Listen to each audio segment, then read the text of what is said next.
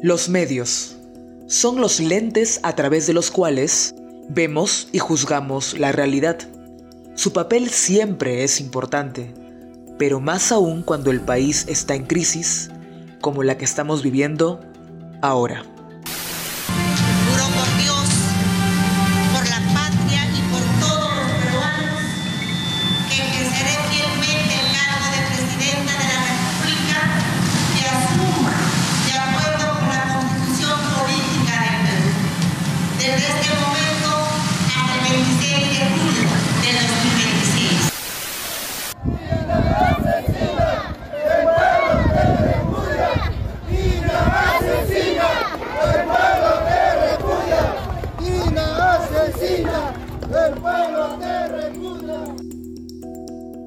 Este episodio se centra en cómo los medios vienen reportando la crisis política de los últimos meses.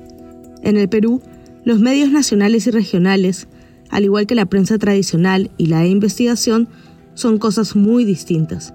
Cada uno tiene una cobertura diferente, especialmente en épocas de tensión política. Mira, te comento un poco. En Ayacucho la situación de los medios, sobre todo los nacionales, eran muy pocos eh, digamos, los más conocidos, los canales más conocidos, los que tienen sus corresponsales en, la región. Esto porque son muy pocas las noticias que antes de, eh, digamos, esta última crisis eh, salían en, los medios nacionales. Tenía que pasar algo muy importante en la región como para que esto merezca pues tener una publicación a nivel nacional. Él es Adrián Sarria, periodista en Estación Guari de Ayacucho y también de Ojo Público. Adrián cuenta cómo esta región no suele ser cubierta por los medios nacionales. Sin embargo, las protestas contra el gobierno y la represión policial cambiaron las dinámicas del periodismo local. Con la crisis esto ha cambiado. Eh, muchos otros medios han tenido que buscar eh, corresponsales eh, en, en, Ayacucho, reporteros, por ejemplo, y hasta medios internacionales han llegado, ¿no? No pasa lo mismo en todas las regiones del país.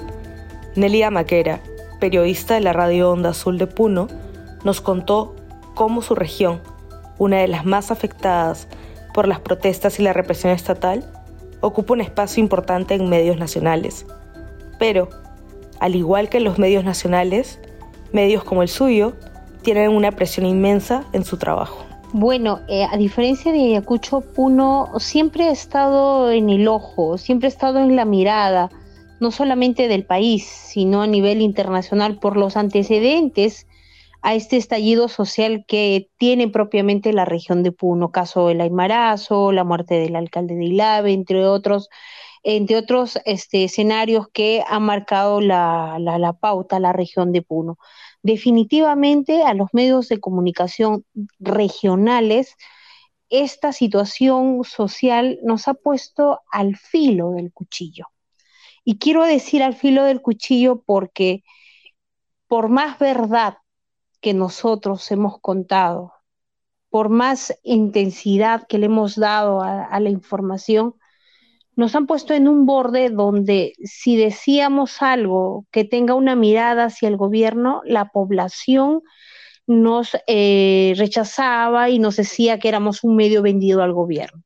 Si decíamos algo en referencia a la población que se listaba para salir a marchar, para llegar hasta Lima, era el gobierno quien nos tildaba de medios asusadores. En un país altamente centralizado como el nuestro, conocemos muy poco sobre cómo funciona el periodismo en regiones.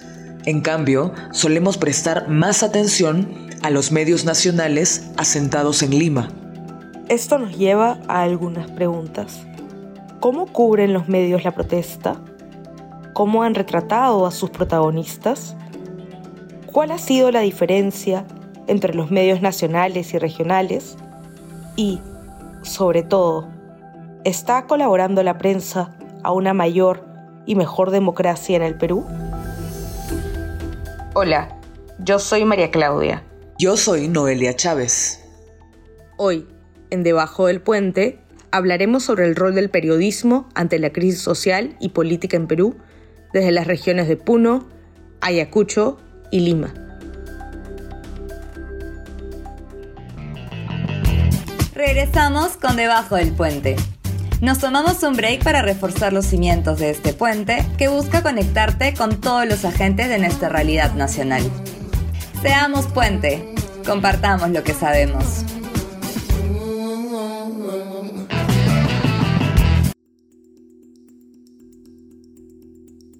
Empecemos esta historia conociendo más de la dinámica de los medios nacionales y locales en Ayacucho y Puno. Ambas regiones estallaron contra el gobierno de Dina Boluarte y vivieron la más dura represión por parte del Estado. Diez personas fallecieron en Ayacucho durante la represión y 18 en Puno. Varias de ellas eran menores de edad o no formaban parte de las protestas. En Ayacucho particularmente un caso que me parece importante mencionar es el, caso de la corresponsal de, América Televisión, ¿no?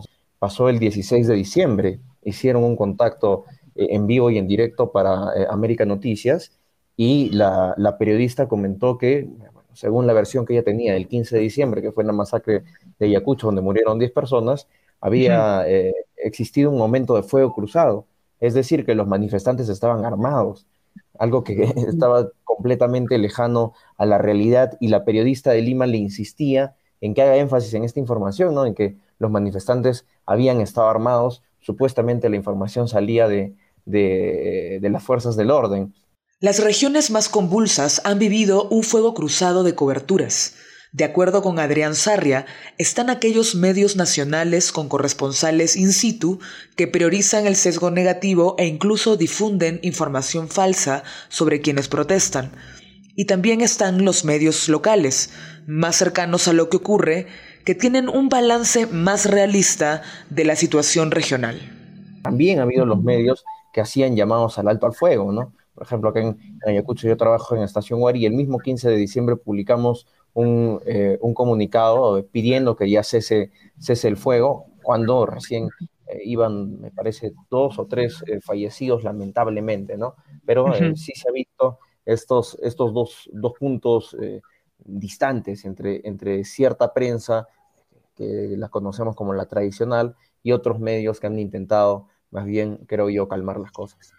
Nélida Maquera también nos cuenta que en Puno se vivió una situación similar con los medios nacionales, incluso llegaron a estigmatizar a la región Puno.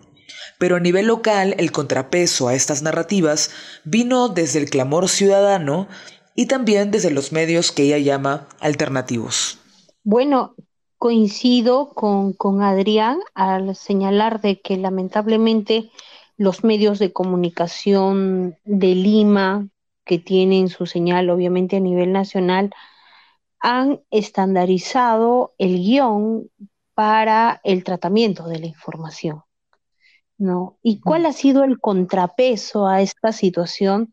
Bueno, debo señalar que tanto los medios alternativos como las redes sociales de la misma ciudadanía se han encargado de ponerle este contrapeso a la situación, pero esto a nivel de la región de Puno, no tanto a nivel de todo el país, porque la imagen negativa de que Puno es una región asusadora, violentista, terrorista, comunista, ha quedado perennizado en el resto del país que se ha guiado del el guion, se ha guiado del libreto de los medios de comunicación nacional.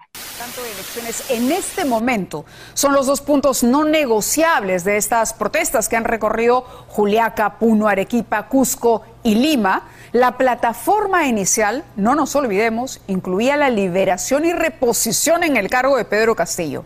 ¿Quiénes fueron los dirigentes que se movilizaron por demandas inviables, ilegales como esa? ¿Cuál era la agenda que se pretendía imponer negando cualquier diálogo posible? Negando es más, cualquier... Nélida resalta que en el medio en el que trabaja rechazaron desde el inicio toda forma de violencia durante las protestas, incluso de los mismos manifestantes, pero también vieron la necesidad de confrontar directamente al gobierno que en vez de apagar el malestar, le echaban más leña al fuego. Bueno, desde el medio regional en el que yo estoy, este, en, Onda Azul, se ha, se ha mantenido esta línea de decir no a la violencia, no a las, no al acto, a los actos que, nos lleven al concepto del vandalismo, pero tampoco a, aceptar a ciencia cierta todo lo que el gobierno señalaba en cada conferencia de prensa. Y más aún en cada, en cada conferencia, en cada anuncio que hacía la presidenta Boluarte, siempre se refería a Puno, pero se refería de una manera despectiva están al margen de la ley. Ustedes quieren quebrar el Estado de Derecho. Ustedes quieren generar caos y desorden y para dentro de ese caos y desorden tomar el poder de la nación. Están equivocados. Entonces, eh, eh, los medios de comunicación en regiones salían al frente para decir lo que usted dijo no se entiende o no se debe de decir de esta forma porque lo que está haciendo es que la gente reaccione o que la gente este, se vuelque otra vez a las calles rechazando lo que tú dices, ¿no? Al gobierno. En ambas regiones, Ayacucho y Puno, existe una mayor apertura hacia los medios locales y un rechazo a los medios tradicionales, incluso a los que tienen un buen tiempo operando en la zona. En Ayacucho, por ejemplo, el rechazo más grande emerge de los manifestantes. Sí, sí, mira, en Ayacucho algo clave es que hay un rechazo bastante fuerte, sobre todo de la población que se moviliza para con los medios tradicionales. Tanto así que, eh, te digo, en, la, en, las protestas nos dan las facilidades a, los reporteros de, medios alternativos o eh, de medios regionales como Estación Guari, pero ni siquiera eh, si, si uno busca los a los corresponsales de los medios tradicionales ni siquiera pueden ir a las protestas porque saben que la población los rechaza, eh, los rechaza contundentemente. Muy distinto a lo que sucedió con eh, corresponsales de medios internacionales que también llegaron hasta, hasta Ayacucho y que más bien la gente los recibió, les dio la bienvenida y los ayudó en todo lo que estaba dentro de su alcance. No obstante, en Puno, los medios regionales y locales tampoco se la llevan fácil. Hay mucha desconfianza hacia todos los medios de comunicación, incluso antes de la crisis actual. Muchos de los medios regionales son tratados igual que los medios nacionales. Nélida nos cuenta de la heterogeneidad regional y cómo en ciertas zonas entrar requiere de un protocolo especial. El sector Aymara es muy receloso, es bastante desconfiado por cómo se ha ido dando la información. Entonces, cuando uno quiere ingresar a esa zona, o sea, no es que entras como Pedro en tu casa.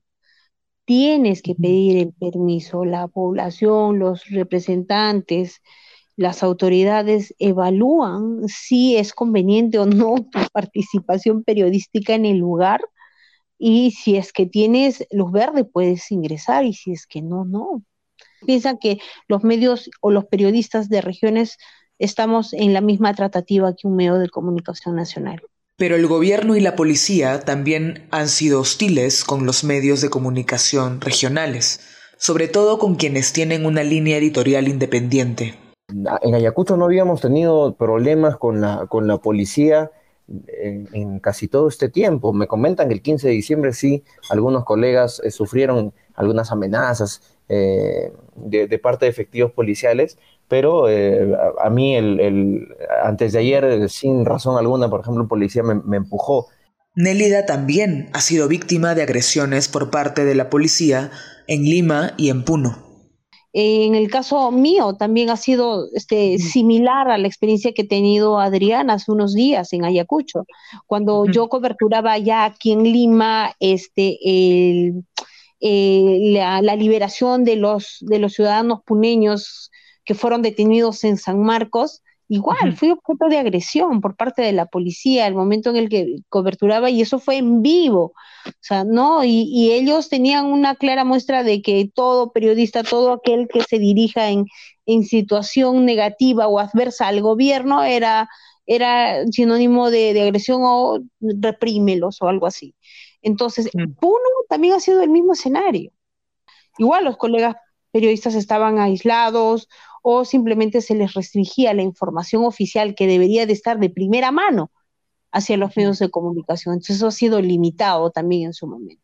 Pese al desbalance de poder, Adrián considera que los medios alternativos o independientes han ganado fuerza durante esta crisis frente a los espacios periodísticos más tradicionales. Es muy, muy complicado, es muy complicado porque eh, tienen ellos el, poder mediático eh, desde hace muchísimos años, ¿no? Es, es parte de la costumbre incluso de, la sociedad seguir a estos medios grandes, pero yo creo que esta crisis le ha dado también eh, las armas a la prensa, como lo decías tú, alternativa, para que sea el punto de la información. Yo no sé si, si era muy común antes, bueno, en mi, percepción no, que los medios le den tanta mirada a los medios eh, alternativos, digo, los medios tradicionales a los medios alternativos o la prensa regional.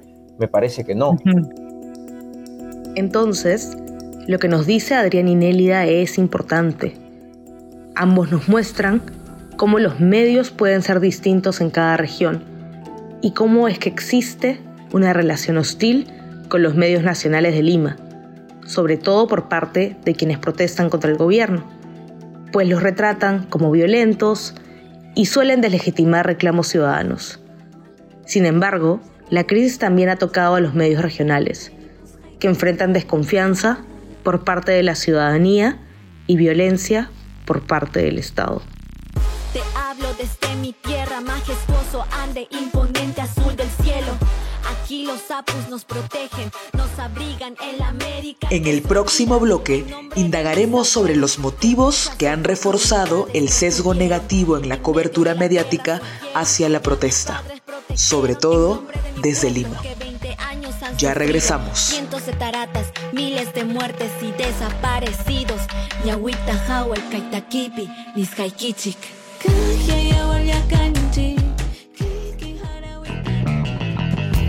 Regresamos con Debajo del Puente. Nos tomamos un break para reforzar los cimientos de este puente que busca conectarte con todos los agentes de nuestra realidad nacional. Seamos puente, compartamos lo que sabemos.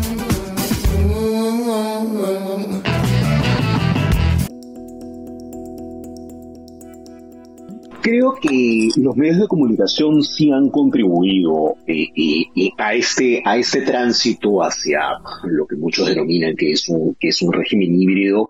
Él es José Alejandro Godoy, investigador en política y comunicaciones y autor del libro El comercio y la política peruana del siglo XXI. José Alejandro considera que hay varias razones por las que los medios tradicionales, nacionales y asentados en Lima terminan ahondando las crisis de la democracia. Y creo que todo comienza desde la propia este, transición democrática, ¿no? O sea, como, bien sabemos, muchos medios de comunicación eh, terminaron metiendo su línea editorial del régimen de Alberti en la década de 1990. ¿No? Y no hubo una reflexión o una autocrítica mucho más seria de lo que fue el rol de muchos de estos medios. Varios de ellos eh, cambiaron de manos ya por cuestiones societarias, por cuestiones económicas. Entonces, tienes ahí una primera cuestión que tiene que ver con los medios y la transición. Los medios no estuvieron en muchos casos a la altura de la, de la transición, ¿no? Nelly Maquera también considera que la década de los 90 afectó mucho a la forma de hacer periodismo, desde una mirada crítica en el Perú. ¿no? Hay una una serie de, reacciones que se podrían decir y una de ellas es que desde la década de los 90 este, había represión, había reacción contra el periodismo donde tú, si tú salías a defender algo o a alguien, ya de inmediato eras sindicado, eras tildado, eras, era manipulado todo. Godoy señala tres razones más para entender por qué no siempre los medios terminan fortaleciendo la democracia en nuestro país sobre todo cuando se trata de casos de conflictividad social o cuando estamos frente al enfrentamiento de la ciudadanía con aquello que llamamos status quo. Una segunda tiene que ver con el hecho de que los medios de comunicación, eh, sobre todo los medios de comunicación más grandes, tienen una mirada muy limeña y muy limeña de determinados distritos, básicamente los distritos que se encuentran en el centro de la ciudad, que tiene mayor poder adquisitivo, que tiene mayores vínculos con el poder económico, en entender qué pasa fuera de las fronteras de esos distritos, ¿no? Y así, eh, esto ha sido clave para entender la forma en cómo estos medios han cubierto el tema de la conflictividad social en general, no de ahora, sino de los últimos 20, 22 años aproximadamente, ¿no? Y eso nos da cuenta efectivamente de un fenómeno en el cual básicamente el terruqueo se convirtió en moneda corriente. En Perú, la policía y el Ministerio Público denunciaron la infiltración de Sendero Luminoso en las violentas manifestaciones de protesta que afectan a la macro región sur. Tampoco hubo reflexión sobre el informe final de la Comisión de la Verdad y lo que planteaba como eh, una reflexión crítica respecto al rol de los medios durante, durante esa época, ¿no? De hecho, incluso ha habido medios que han encargado, se han encargado de satanizar dicho documento muy, muy importante.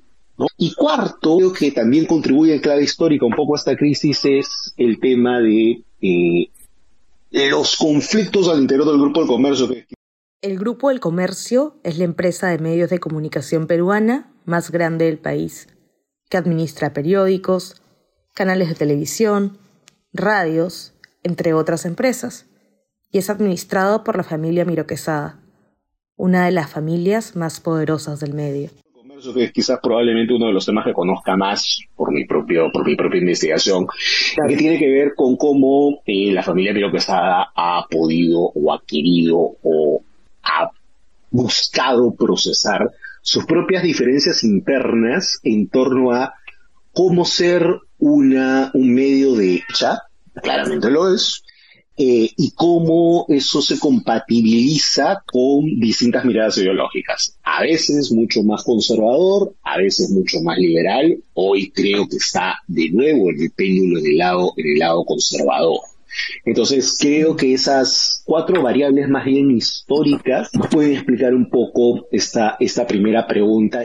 Y José Alejandro, hay algunos factores específicos que debemos tener en cuenta para entender no solo la postura ambivalente de los medios tradicionales respecto de la democracia, sino su forma de cobertura de la conflictividad social en el país. ¿Por qué tienden a brindar información de baja calidad y polarizada? Creo que entran dos elementos más bien de corte global que han agudizado mucho más esta, esta situación, independientemente de la coyuntura específica. Uno primero es el cambio de modelo de negocio en los medios de comunicación, que ya no dependen de la publicidad.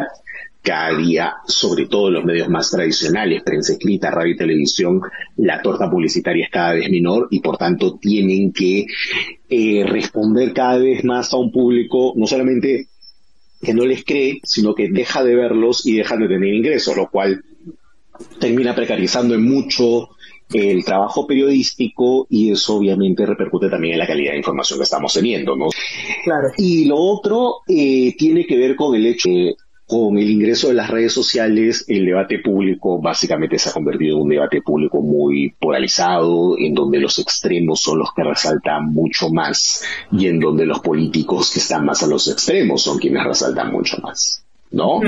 Todo esto se agudizó ante la época de pandemia y bueno, tuvimos la segunda vuelta que tuvimos, ¿no? Y claro, lo que ha ocurrido es que varios medios de comunicación han terminado eh, convirtiéndose más que medios de información en cámaras de eco ideológicas. También existe otro elemento que parece exasperar estas tendencias. El contexto político desde la última elección ha agudizado esa polarización mediática que parece irreconciliable y que afecta a la opinión pública un grupo importante de medios nunca aceptó y nunca reconoció que, el señor Pedro Castillo había ganado legítimamente la presidencia y buscaron desde un inicio aquellos casos que efectivamente podían comprometerlo y ha habido evidentemente también una gran contribución del presidente Castillo o el expresidente Castillo a degradar el sistema democrático en varias formas muchos medios optado por no vamos a defender, o vamos, mejor dicho, a defender a la presidenta Boluarte porque de alguna u otra manera es la garantía para evitar que nuevamente se nos una sorpresa. No obstante, al igual que Adrián y Nelida, José Alejandro reconoce que existe una diversidad de medios con diferentes perspectivas para cubrir el conflicto. Por un lado están los medios tradicionales establecidos en Lima, con una mirada más centralizada de la información. temas pendiente. El tema del financiamiento de las movilizaciones. Ustedes ya tienen algunas pistas, no le digo que me revele información que sea reservada, pero lo que veíamos en las imágenes, a ver, por lo menos hemos contado 40 camionetas muy modernas que llegan del Braem, ustedes las pueden ver ahí en las imágenes y que amenazan con llegar a Lima. Luego existen grupos partidarizados a favor del gobierno de Castillo y en contra de Boluarte, que son conocidos como medios alternativos. Pero también existen medios independientes y aquellos regionales, como en los que trabajan Adrián y Nélida. Tú tienes un tercer conjunto de medios, que son medios ya posicionados están periodistas de distinto, de distintas trayectorias y distinto pensamiento, pero que buscan hacer eso, buscan hacer eh, periodismo, buscan contar información, buscan presentar hechos, buscan eh, finalmente eh, evitar caer en una situación de desinformación, distinguen información de, de opinión y buscan obviamente eh, iluminar aspectos que medios tradicionales no han tocado. El lunes se alcanzaron los siete fallecidos, la mayoría jóvenes, dos incluso menores de edad, y todos por proyectiles de armas de fuego. Hay además un centenar de policías heridos y los manifestantes atacaron dos canales de televisión en Lima. Y tienes eh, un conjunto de periodistas fuera de Lima, que incluyas a corresponsales de algunos medios, como por ejemplo La República. Tienes a periodistas que pertenecen a distinto tipo de, redes eh, eh, en general eh, periodísticas y tienes a personas que desde medios regionales, canales de televisión, radio, este, incluso espacios digitales, están buscando, están buscando transmitir una información desde otro punto de vista que implica eh, tener una conexión mucho más eh, matizada de lo que está ocurriendo, que presenta una mirada mucho más regional, local, que permite entender distintas formas y repertorios de protesta. Como indica José Alejandro, la ecología mediática es muy diversa pero existen factores históricos, laborales y coyunturales que han generado un sesgo negativo en la cobertura de la conflictividad social, exacerbando las desigualdades, las tensiones y la discriminación, en lugar de buscar transmitir noticias con mayor objetividad y evidencia. Esto termina golpeando a la frágil democracia que tenemos en el Perú. Vamos a una breve pausa y al volver hablaremos sobre posibles salidas. ¿Podemos regular los sesgos mediáticos? ¿Es posible recuperar la confianza en los medios? Ya regresamos. Descendientes de unos reyes, oligarcas, panzas llenas, que con cantos de sirena. Regresamos con Debajo del Puente. Nos tomamos un break para reforzar los cimientos de este puente que busca conectarte con todos los agentes de nuestra realidad nacional. Seamos puente, Compartamos lo que sabemos.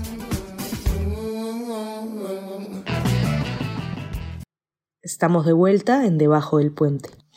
José Alejandro, ¿crees que es posible regular los sesgos negativos de la prensa al cubrir los conflictos sociales?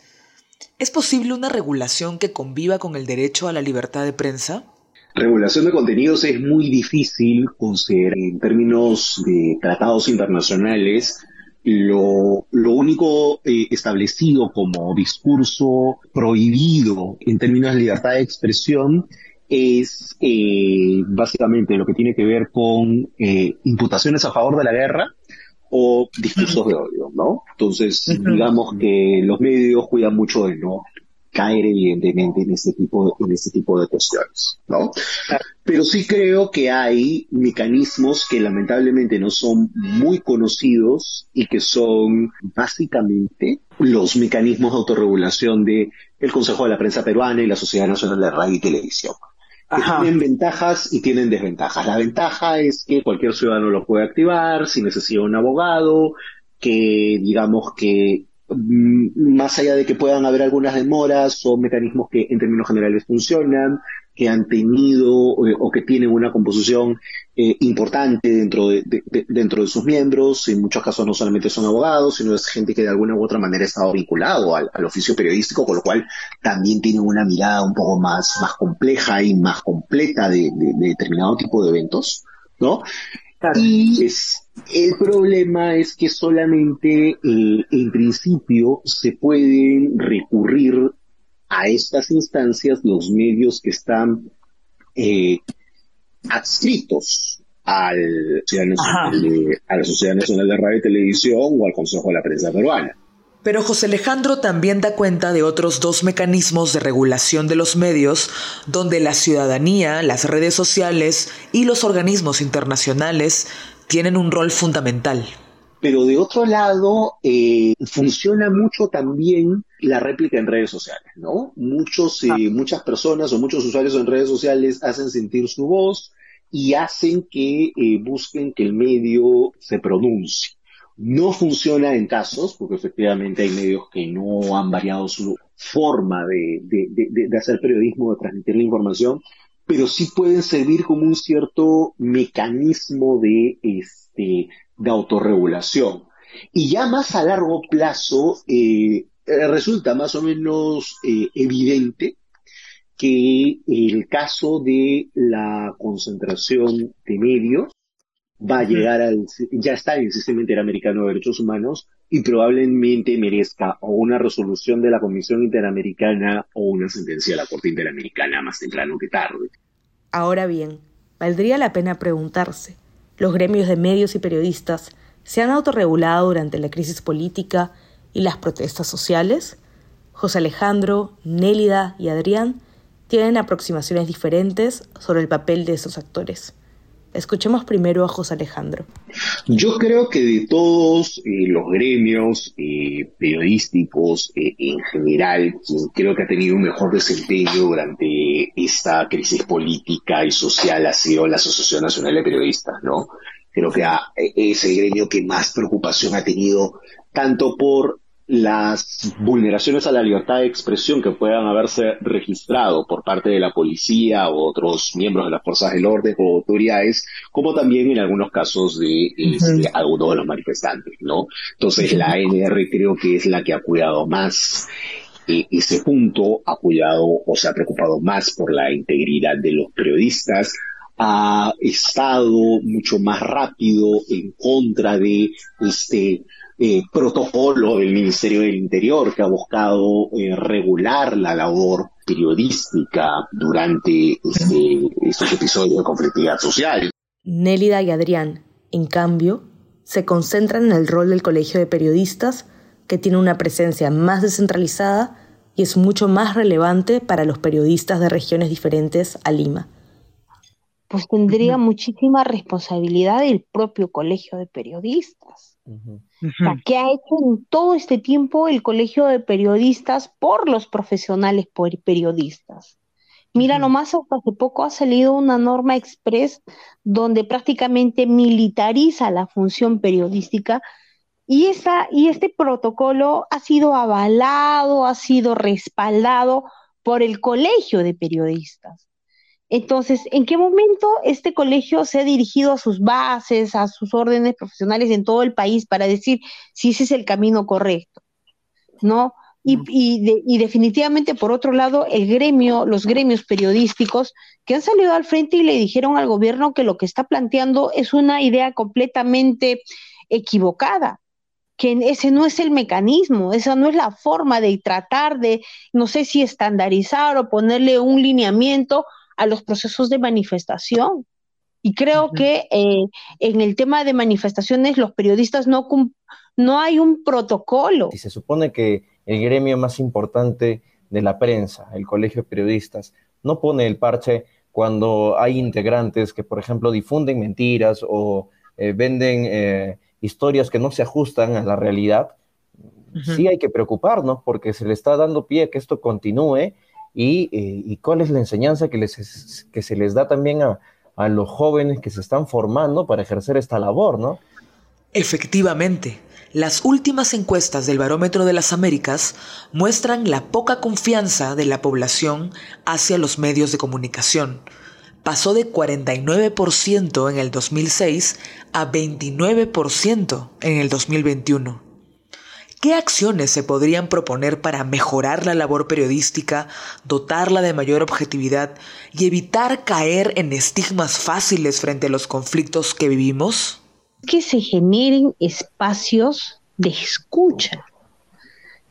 Esos espacios de escucha ah, seguidos de opinión especializada, técnica, va a permitir que la población también se eduque la población se informe, pero se informe de verdad, que no tengan, que no, que no reciban información parcializada. Esto va a permitir que, a título personal, que se genere menos desconfianza. La población dice, si yo llamo y yo me comunico con este medio que creo que podría ser un buen canal, y este medio no me da la alternativa, no me da el espacio, siempre voy a desconfiar y voy a hablar mal del medio. Pero si me da un espacio sea positiva o negativa mi opinión, voy a sentir que por lo menos he sido escuchado. Y eso es lo que no han hecho los medios de comunicación de Lima en todo este conflicto social. Al igual que Nélida, Adrián también considera central que los medios se acerquen a la población. Además cree que deben alejarse del poder para poder fiscalizarlo. Y sobre todo que deben partir del principio de veracidad. Sí, mira, eh, lo básico, ¿no? Eh, volver a, a, la verdad es, primordial para salir de la crisis del periodismo, digamos, revalorar esta labor. Eh, va también por el camino de reconocer o recordar cuál es nuestra función. Y nuestra función es la búsqueda de la verdad. Si nosotros nos alejamos de eso, estamos haciendo pues eh, cualquier cosa menos periodismo, al menos eh, como en su esencia lo conocemos y volver a, conectarnos con la población, que son muchas veces los protagonistas de la información y son los afectados cuando hay problemas como estos, como la crisis, ¿no? Un periodismo que esté pegado del poder no, no puede ser, eh, digamos, una prensa libre.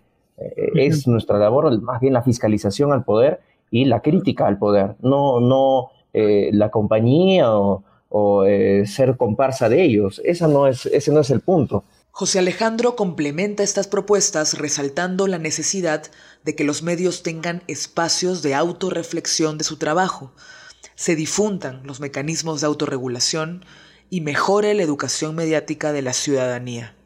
Quizás ahí los llamados a hacer ese tipo de reflexión o eventos son más bien gremios de, periodistas, ¿no? En el, en el pasado, cuando ha habido crisis dentro de la gremia periodístico eh, IPIS, por ejemplo, organizaba eventos de este, de este tipo como para que los periodistas de distintas tendencias pudieran hacer una reflexión más o menos abierta al público y que quisiera pudiera, pudiera participar, ¿no? Yo esperaría, si no lo hace IPIS, que la Asociación Nacional de Periodistas eh, lo pueda, lo pueda hacer, ¿no? Eh, lo tercero es difundir mucho más la existencia de mecanismos de autorregulación mediática, ¿no? Eh, quienes, y, como ya lo mencionábamos, los tribunales éticas de la Sociedad Nacional de Radio y Televisión, del Consejo de la Prensa Peruana, pero son tribunales que hasta ahora se conocen muy poco, ¿no?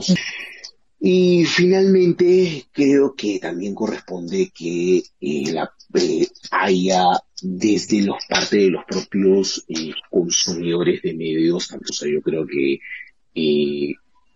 los medios o muchos medios también responden a una oferta eh, de interés mucho más partidarizada, ideológica que se está dando en algunos segmentos de la sociedad. Entonces, sí siento que también nos corresponde a los propios ciudadanos eh, empoderarnos un poquito más en temas de educación mediática, en temas de consumo de medios y ser un poquito más crítico con aquellas cuestiones que nosotros consumimos en los medios, ¿no?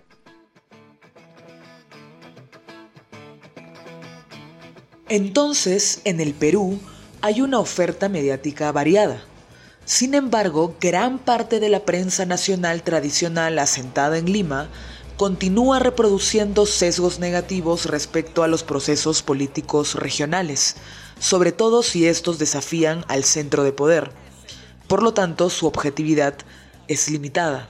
Los medios regionales tampoco se la llevan fácil. Tienen más cercanía y conocimiento sobre lo que pasa en el territorio, pero advierten presión desde la ciudadanía y desde el gobierno. Y aquellos más independientes no son masivos. Mientras esto continúe, va a ser difícil salir del círculo de desconfianza.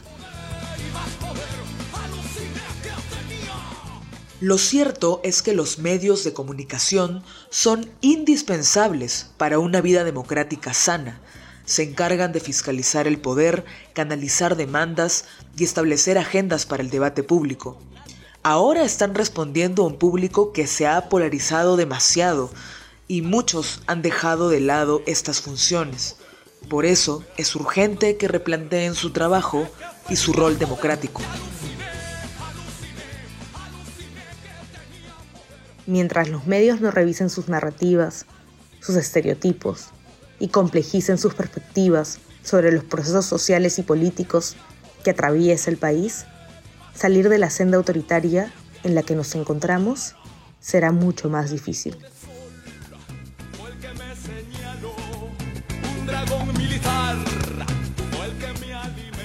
Este episodio fue producido por Noelia Chávez con el apoyo de María Claudia Augusto, Gabriela Ramos, Daniel Encinas y Kenneth Sánchez. Adrián León y Gabriela Ramos realizaron la edición de sonido. Francisco Muñante hizo el diseño del banner. Agradecemos a Nélida, Adrián y José Alejandro por sumarse a esta conversación. Nos vemos en el próximo episodio de Debajo del Puente. Muchas gracias por escucharnos.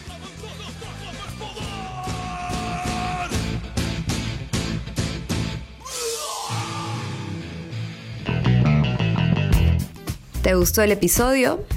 Encuentra este y más contenido en nuestras redes sociales. Estamos como Somos Puente Perú en Instagram, Twitter y Spotify. Seamos puente, compartamos lo que sabemos.